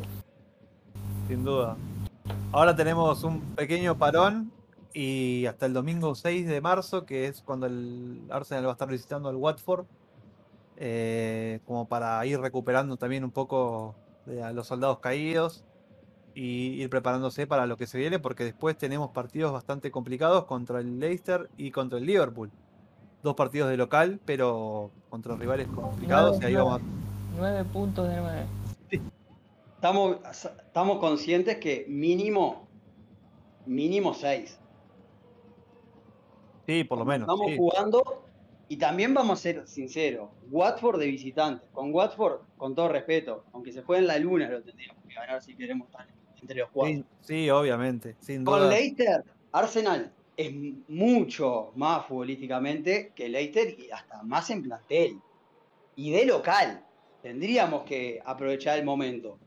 Y el perdible es Liverpool. El perdible puede ser, eh, puede ser, sí, el Liverpool. Por eso digo 6 de 9. Pero no lo digo por el plantel de Liverpool, ni por dónde se juegue. Lo digo porque, a ver, está jugando contra otro cuadro grande. Liverpool también debería pensar que los perdibles son Manchester, Arsenal, habitualmente durante toda la historia, y bueno, agregarle los últimos años los, los billeteras grandes como City, Chelsea, Tottenham y alguno más. Liverpool se está jugando el título, ahora está a tres puntos del City con los mismos partidos y tienen que jugar entre ellos todavía, así que también vamos Y juegan en, en Etihad. Sí, pero... Vamos a tener una linda definición de premios ahí sí me Ojalá, si me pongo a pensar, no es querer hacer más grande un equipo chico, pero siempre me, si no puedo ganar, no puede ganar Arsenal, digo, que gane el equipo que está más abajo en título y no el que estaba arriba. Pero no sé qué puede llegar a pasar. Liverpool no me gusta cómo juega y City no le veo lo que realmente muchos muestran. City debió perder con Arsenal, o sea, City debería estar igual que Liverpool. Bueno, y otra cosa importante también es que tenemos que jugar todavía contra todos los rivales directos. Bueno, hoy nos sacamos ya uno, pero tenemos que jugar contra Chelsea de visitante, Tottenham, Liverpool, Tottenham, West Ham de visitante, el Manchester y el Manchester de local. Sí, son todos. Sí, falta mucho todavía. Sí, sí, sí, sí. Pero no. Pero ojo que los demás también tienen cruces. Manchester, clásico de Manchester, Manchester, Liverpool, al Tottenham le quedan también varios cruces, sacando los partidos contra nosotros. y además veo que Arsenal pierde puntos insólitos, mucho menos que esta temporada, pero nuestros rivales directos están perdiendo muchísimo puntos contra cualquiera y más seguido además. Chelsea el otro día estuvo a nada de dejarnos dependiendo de sí mismo para ser terceros. Hoy dependemos de nosotros, Bruno. Hoy dependemos de nosotros para ser tercero. Con el partido de hoy me refiero sí, que porque... estar una fecha antes dependiendo de nosotros. Porque nosotros nos toca contra el Chelsea y si le ganamos el partido lo, superamos. Claro, no, eso sí, por eso te decía que en ese caso Chelsea, si no ganaba, creo que fue al Palace que le ganó en el último minuto, hubiese dejado a Arsenal dependiendo de sí mismo solo con los partidos pendientes. Hubiese sido, o sea, algo más acorde a lo que yo venía diciendo en el grupo de WhatsApp esto a principio de este año. Arsenal tiene menos diferencia que otros años con los rivales de arriba y Arsenal debió tener algún que otro punto más.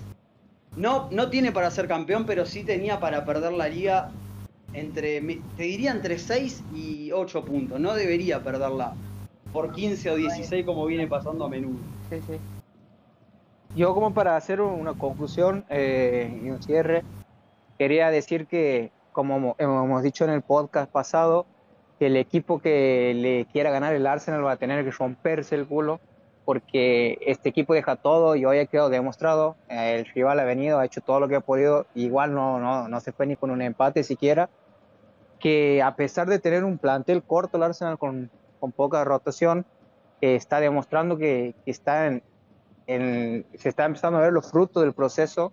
Y a todos los, los hinchas del Arsenal eh, que nos están escuchando, que la verdad que se ilusionen, que, que este plantel le falta unas piezas claves el técnico las está buscando y si nosotros con jugadores con poca edad que están en pleno crecimiento podemos lograr hacer esto, imagínense el próximo torneo con más experiencia, con un plantel más largo, con jugadores como Saliba que viene.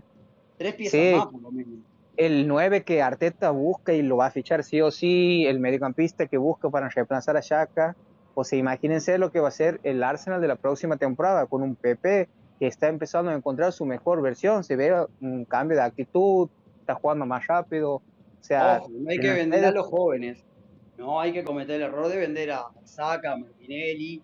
No, no, esto, eh, lo que se está hablando son renovaciones, ni, ni siquiera esos. Por eso digo que de aquí para adelante Por eso es la luz es la luz del final del túnel que siempre hace varios años que nosotros estamos la estamos buscando. Este es el año de clasificar a Champions, este es el año de volver, porque justamente para poder fichar, consolidar el equipo y para que no se te vayan estos que decís, Martinelli, Saca, Rowe, No, necesitas eso.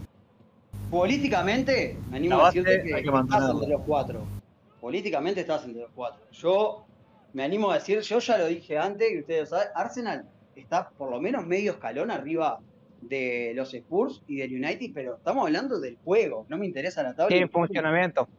Y en funcionamiento, todo lo que tenga que ver con el juego.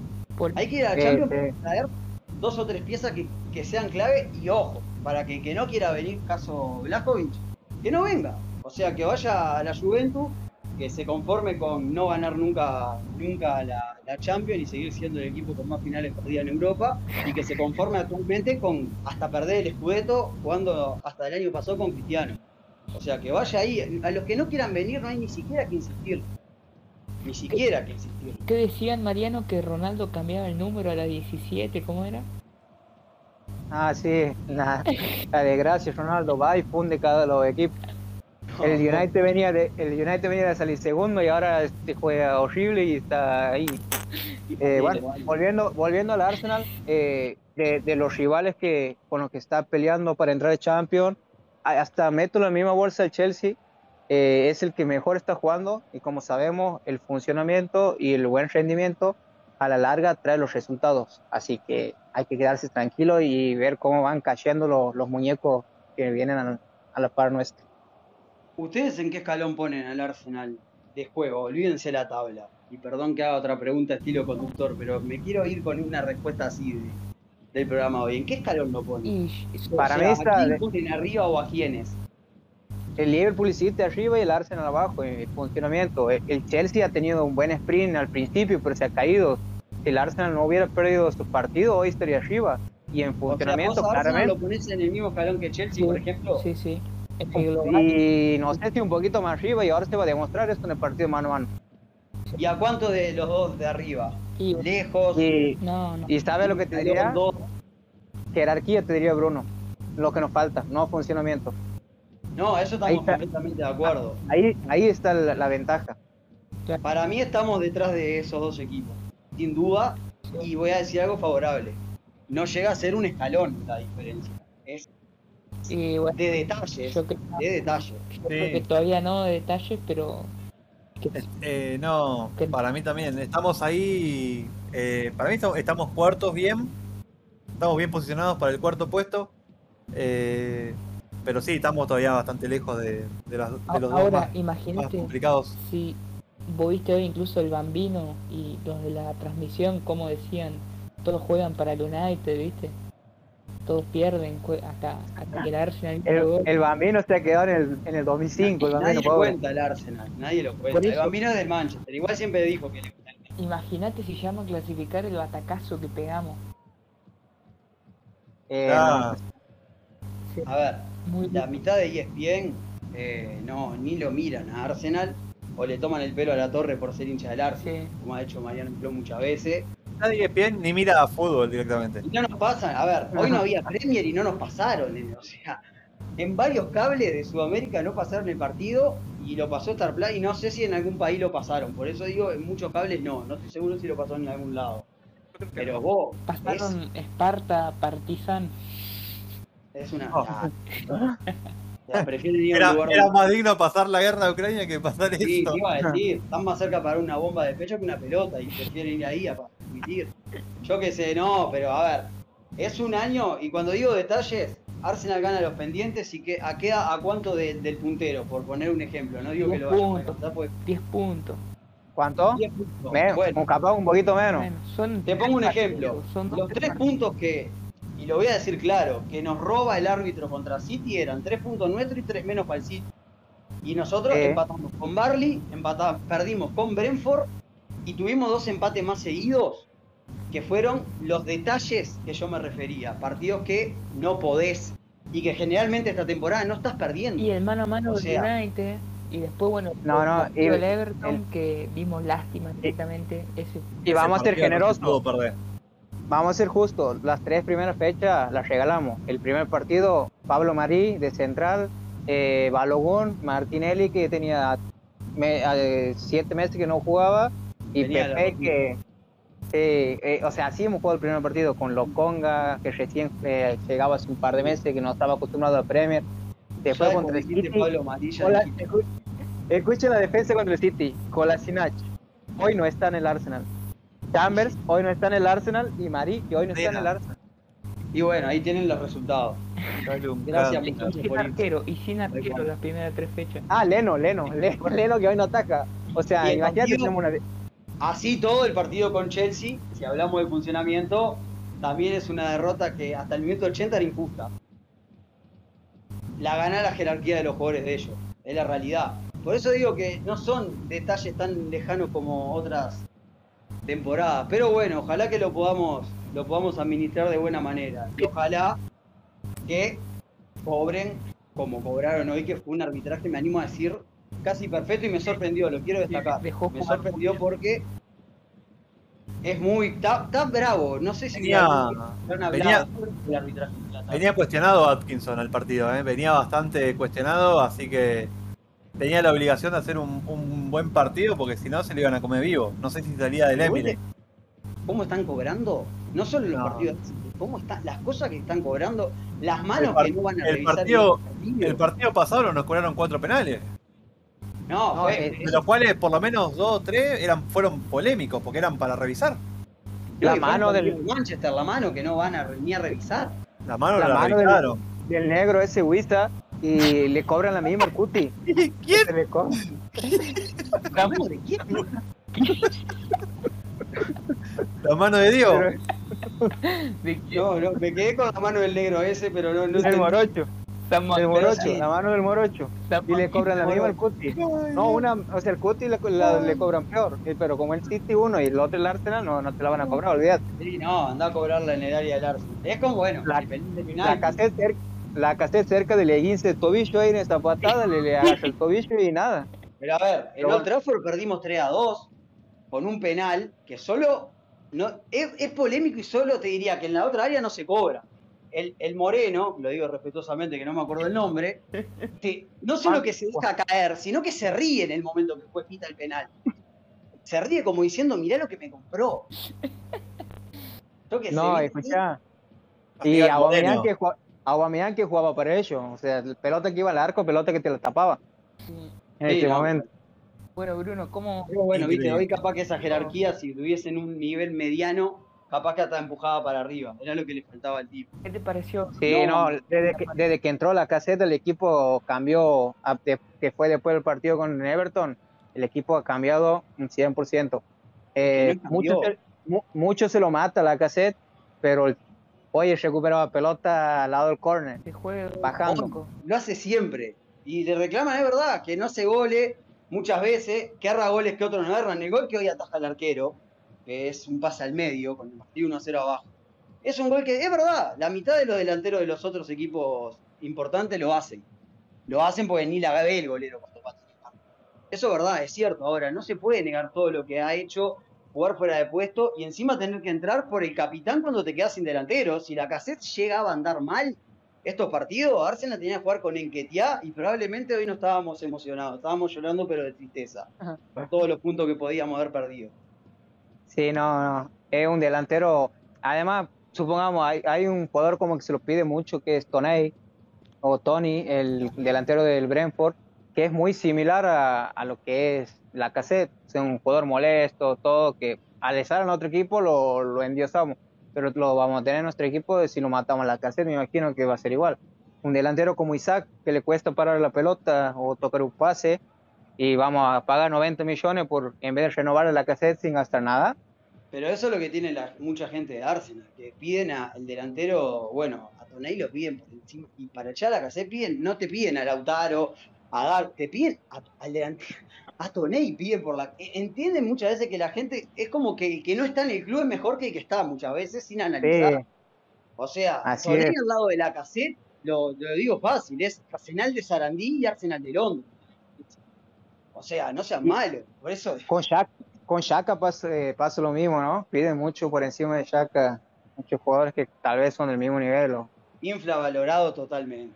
Infra. A mí, yo lo digo y con orgullo, dámelo siempre.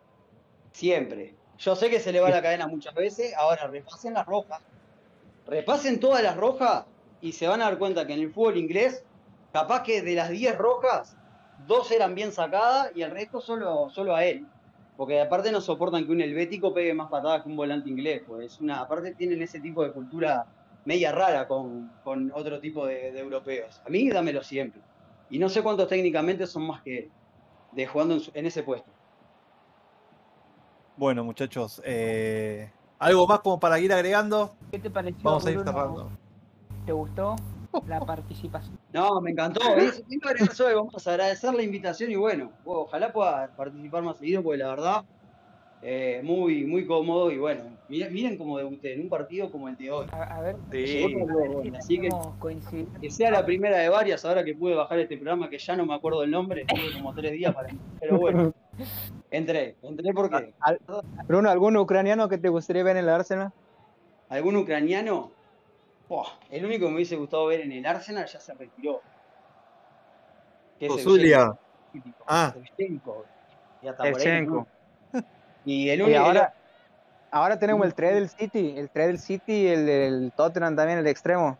Son No, ucranianos. ucraniano, por la duda deja el plantel así, no me traiga ningún ucraniano, no sea cosa que se le huele la cabeza a Putin y nos huele en medio, medio- eh, un avión cuando nos está viajando el plantel de una ciudad a otra. Eh, no sé, tráeme a. Bombachenko, tráeme de, de Ucrania, yo que sé, no, ucraniano ahora no, por favor, con todo respeto. al- Pero que por, No, ni, ni a palo, por las dudas no. que por lo menos sean champions, así nos dan la copa, boludo. y No, no, no muere virgen este club. La gran Chape.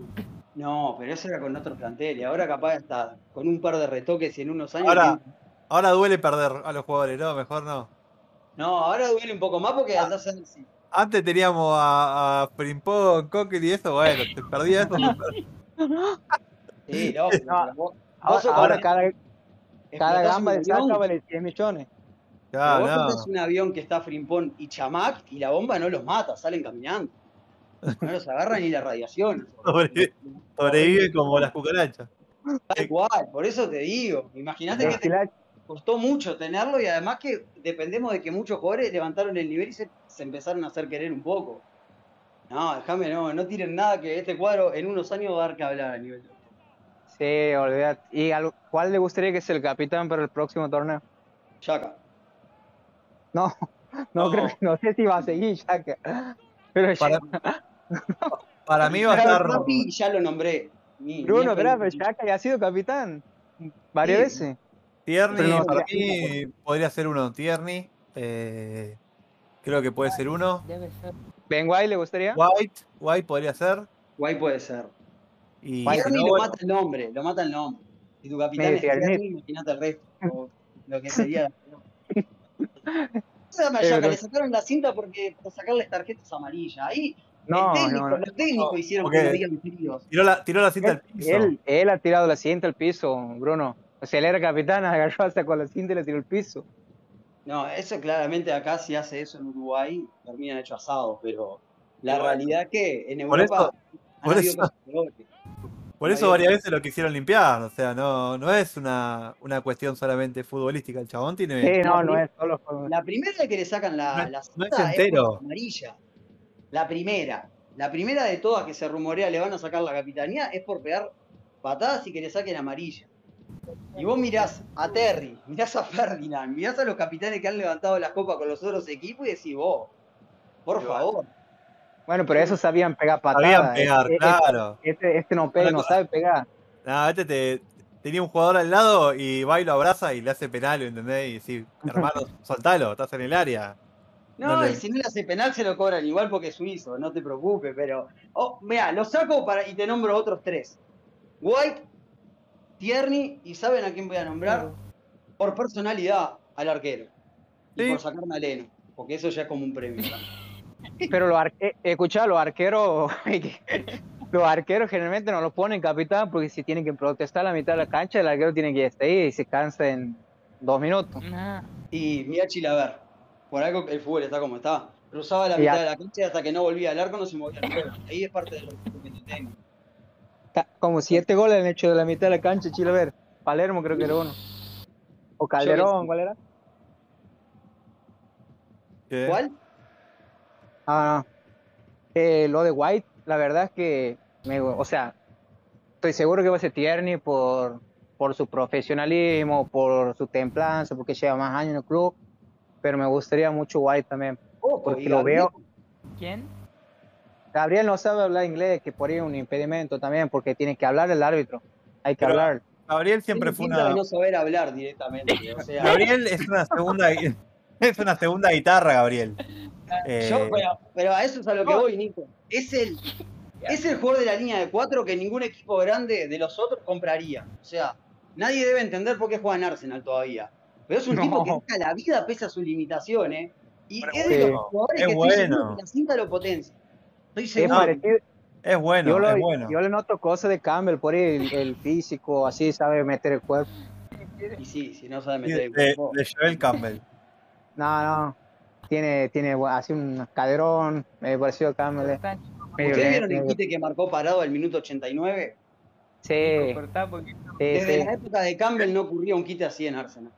Que se planta y no lo mueve ni con una orden judicial. No, que se asusta. El delantero se asustó. Vio la pierna y dijo, voy, fue a la pierna izquierda de Gabriel, como diciendo, sacame delante que me, me arranques una pata. es tal cual, pero eso es lo que yo digo, es. La única duda que tengo es, a Gabriel lo podría potenciar y me daría miedo, por más que tenga personalidad y me encanta como jugador, que a White le pueda pesar como una responsabilidad. Porque como un jugador viene bien en el rol que cumple, es como que en el Arsenal de ahora me da miedo agregarle una responsabilidad. Bruno, no te quiero tirar la lengua, pero te voy a decir una cosa. Saliva, el- en la temporada que viene le gana el puesto a Gabriel. no. No sé, ¿eh? no creo.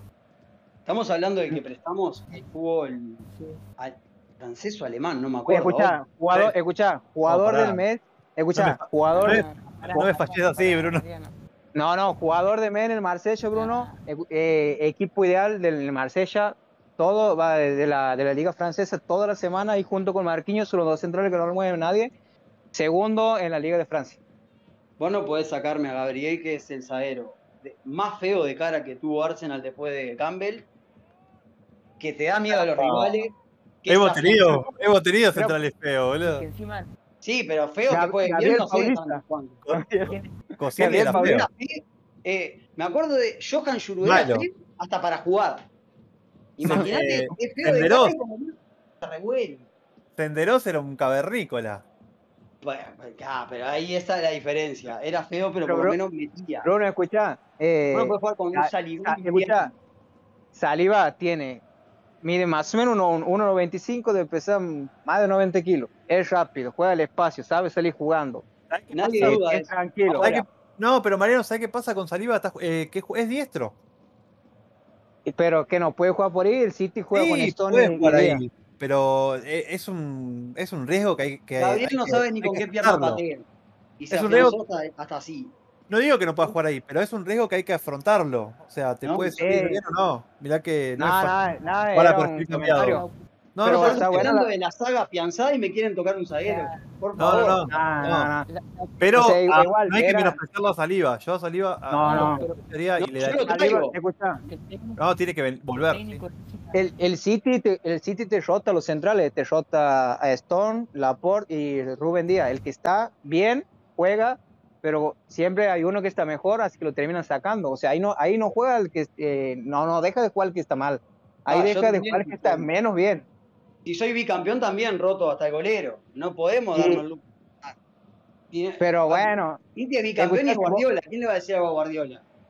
Bruno, ¿has visto lo que está pasando por la banda ahora en el Arsenal? Eh, juega en Row, ah, eh, entraba todos los partidos, hacía goles. Martinelli también. Y terminaba jugando. Después se lesiona, va, lo expulsan a Martinelli, entra Row, ese gol. Hoy está jugando Martinelli. O sea, estamos llegando a un, un nivel de competencia en el que juega el que está mejor. Y vos sabes que el del banco, si vos te duermes, te come. Y lo mismo va a pasar pero- cuando, hay- cuando haya tres centrales. Estos tres centrales no, no piensen que van a jugar siempre lo mismo. Ahora Igual están jugando porque está Holding, el el.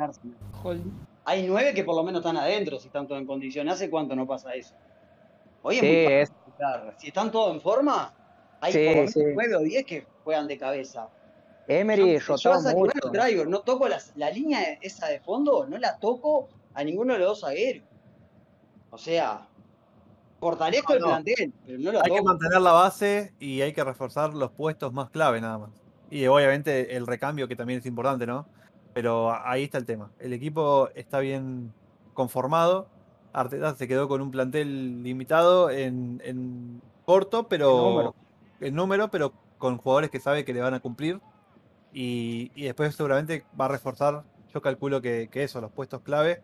Y va a tratar de traer algún que otro recambio también para poder tener un plantel lo más Profundo, competitivo posible, claro.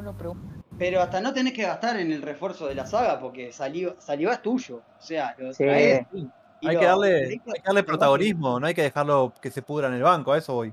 Para mí, zaguero, no necesitamos uno titular, necesitamos uno igual de los que está en el que esté en el nivel de los titulares, como el caso de Saliba, Ya lo y que tenemos. toque algún veterano, como en su momento, no sé si se acuerdan, que querían a Terry cuando estaba en el Aston Villa, algo así, que fue un rumor más que nada. Capaz que algo parecido a Sergio Ramos, un cuarto zaguero que tenga 36 años y aunque no juegue, te los agarra a los titulares en el vestuario. Y le sabe. Holding. Bruno, Vos me estás hablando de Holding. Godín. Si Holding le habla a estos zagueros, es una Bruno pregunta si Bruno, escucha, pero vos tienes que tener en cuenta los homegrown. Eh, o sea, el Arsenal tiene que tener un mínimo de ingleses, sí o sí. los que Bueno, Los que los que los O sea, nosotros. Y Sí, bueno, ahí obvio. Holding, el, Holding en el cuarto central, además te cumple por ahí, vos te metes atrás, lo metes en el área y era- los centros te saca todo, para lo único que sirve. No, Mete- pero yo digo que sea malo. Pero a ver, en- no hay cuatro zagueros, podés tener cinco. en el- con todo lo que está pasando en pandemia, sumó uno más por puesto si querés. A lo que voy, que Eh. vos atrás no necesitas un titular urgente. No, no, atrás está muy bien. Un lateral puede ser ahí, pero Cedric se levantó bastante. si es que el japonés no vuelve Sí. con todo. Porque Cedric no puede ser nunca el lateral titular en un Arsenal que quiera jugar en Europa. Todo el aprecio últimos tres a tener a, a Cedric Suárez. O sea, Sí, ha levantado los últimos tres partidos muy bien, los dos contra el Wolves y contra, contra el y es el mínimo que puede hacer jugando en un equipo grande. por lo menos. O sea. Sí. Pero a lo que voy, el medio no lo veo yo. Estoy encantado con el doble 5. No estoy desesperado. Eso sí, quiero un cambio en serio, no lo pongo. Quiero un volante Pero en serio. podemos, podemos tener uno mejor que Shaq ahí. ¿Para vos no? Sí. Sí, lógico, podés tener uno mejor que Party también. A lo que voy que no quiero que echen o que vendan a Yaka y a Party. Quiero que sumen uno más de ese nivel. Claro. Sí, tal cual. Arriba el 9. Porque los dos puntas, en dos años tener los dos mejores jugadores, los dos punteros de la Premier, o delanteros extremos, como quieras decirle, los Pepe, tenés. Pepe y Saca. No, Pepe yo Saca, pongo- ¿no? no, y Martinelli. Bien. Ah, ¿y Pepe? Sí, lo pongo también, lógico. Más ahora que levantó. Jalo, por eso te digo, 4 o 5 por puesto. Falta un 9, ya tenés cuatro delanteros de nivel. Tenés a Enquetia como un sexto delantero. Me falta otro delantero más ahí que pelee el número 9. 4 5 por puesto. Tenés tres extremos y tenés dos 9. Necesitamos uno ahí fuerte. Ese sí necesitamos uno fuerte. Cuatro extremos tenés. Cuatro con Rowe. Con Rowe también. Rowe no es 10, ¿no? Ojo, que quede claro es. Puede jugar de No, 10, pero pues, A mí me gusta más izquierda. cuando arranca de atrás. A mí no me gusta Sí. tanto el extremo. Y pero el otro día No. jugó bien. El otro día contra el, el Brentford jugó bien. No, no digo que no, pero a mí lo que me gusta como un poco más centrado. Yo como me decís Mm. extremo, pienso en Pepe, pienso en Saka, en gente que abre mucho la cancha. Pero Rowe- Eh, hace el trabajo que hacía Grealish en el Aston Villa ahí de extremo, porque por el, por el centro se pierde, él no, no es Odegaard. No la pide, se esconde atrás de, lo- de los mediocampistas centrales, de los Porque es más rivales. supuesto, es más supuesto. Ojo, es muy buen jugador y ha ganado un par de partidos importantes. Un par de partidos importantes, mismo esta temporada, que han sido con gol de él. No solo el ejemplo del otro día que se abrió con gol de él, sino el partido, uno de los primeros partidos de, de las primeras victorias de la temporada. Fue un 1-0 en un partido horrible, no me acuerdo el rival, con un gol de él. Contra el Watford. Contra el Watford. Ah, sí, difícil contra cuando estaba Ranieri. Pero extremo, vos me decís extremo y yo imagino a Pepe, imagino a Saka, como te hubiese dicho extremo años anteriores, Walcott, por ejemplo. Gente que te abra la cancha y sea velocista. Sí, sin dudas. Pero bueno, creo que también te aporta por ahí lo que no, no te da en velocidad, te lo aporta en, otros aspectos. Eh, para Sí. mí, Rowe tiene mucho mejor remate que, que Martinelli y Saka. No tengo duda. Y eso es algo que también nos sirve, porque hay momentos donde el partido por ahí necesita un remate de afuera del área o enganchar y pegarle, y sabemos que Rowe Sí.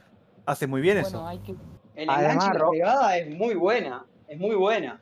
Lo que tiene que es eso que dijo Mariano, que se esconde muchas veces cuando lo necesitas, teniendo Claro, esas no. condiciones. Para mí el, el tipo juega mejor con campo abierto, por eso de extremo rinde más, o saliendo de contra, eh, como el partido contra el Tottenham. eh, el tipo tiene un control y, un- y una velocidad ahí llevando la pelota que pocos jugadores tienen. Pero si vos lo pones por el centro, vos lo limita a él, porque no tiene el pase final como el que tiene Odegaard. Por ahí le, le carece de, la- de esa imaginación. Por eso lo veo mucho mejor cuando juego de extremo. Y si no me equivoco, en el inferior también juego de volante por izquierda ahí. Sí, lógico. Jugaba de lo que jugaba el bielorruso Lev cuando arrancó en el Arsenal. Sí, medio Jugaba parecido. sí. Eh, son hasta parecidos en algunas cosas. Lev era más rápido y capaz que, que- capaz no, Smith Rowe es más técnico, porque me parece que hasta ha tenido partidos de, de jugando de un falso enlace. Bueno, muchachos, Sin eh, dudas. comunicamos que este Eh, fue el, el último episodio del podcast porque no han quedado temas sin hablar. Así que ya, ya no, no tenemos. Sí, muchachos, guarden algo para la semana que viene, porque si no, así no, el programa que viene va a durar 15 no minutos. Hoy nos fuimos, de- hoy, hoy nos fuimos de tema. No, No, me Oye, gusta, me gusta, me nos gusta fuimos. hablar con Bruno de sí, fútbol. nos pusimos al día. Sí, lindo, lindo tenerlo siempre. Espero, esperemos tenerlo más seguido. Sí, No, ahora que sé entrar, sí, ahora que aprendí cómo entrar. las puertas están abiertas siempre, Bruno, vos sabés Hay que que... hacerlo coincidir. que acá- O sea, hemos, hemos cambiado a Nock por Bruno. No, no, no, hay que hacerlo Sí. coincidir. O sea, sumamos fútbol. Tal cual, no, aparte faltaba la visión uruguaya en este Hoy podría haber sido Arsenal Río de la Plata este debate, pero bueno, ya se sumará falta alguno el más. ceviche, falta el- Sí. Ah, Nos faltó gente más nórdica. Nos faltó Charlie, del Tico, par de colombianos ahí. Tommy tiene nórdico lo que yo tengo de bielorruso. Muchachos. Me quedé pensando en nórdico. Claro. O sea, nosotros al, Y norte y de profe y de geografía. No, Sí. por favor, Mariano, está arriba de Uruguay y Argentina está el mundo entero en el mapa, pero No, no, no, pero escuchá, ustedes no conocen la, la posición relativa, por Sí, eso no, que y si vos lo, con lo compara en el con, norte, Argentina del norte. Muchachos, En fin. bueno, les quiero agradecer a todos por haber participado de este programa. Eh, y bueno, esto ha sido el debate Gunner, muchachos, del día de la fecha. Se nos pasó un poco el tiempo, así que va a estar, va a ser un programa larguito como para, para tener para rato y para compensar también el tiempo que, que estuvimos sin poder grabar. Así bueno, eh, los espero la semana que viene, cuando juegue contra el Arsenal, contra el Watford. Vamos a estar cubriendo seguramente el partido. Les mando un abrazo grande a todos y nos vemos la próxima. Hasta luego. Pelota de Torreira. Toca Willock. Tierney. Centro. Llega para el gol Martinelli.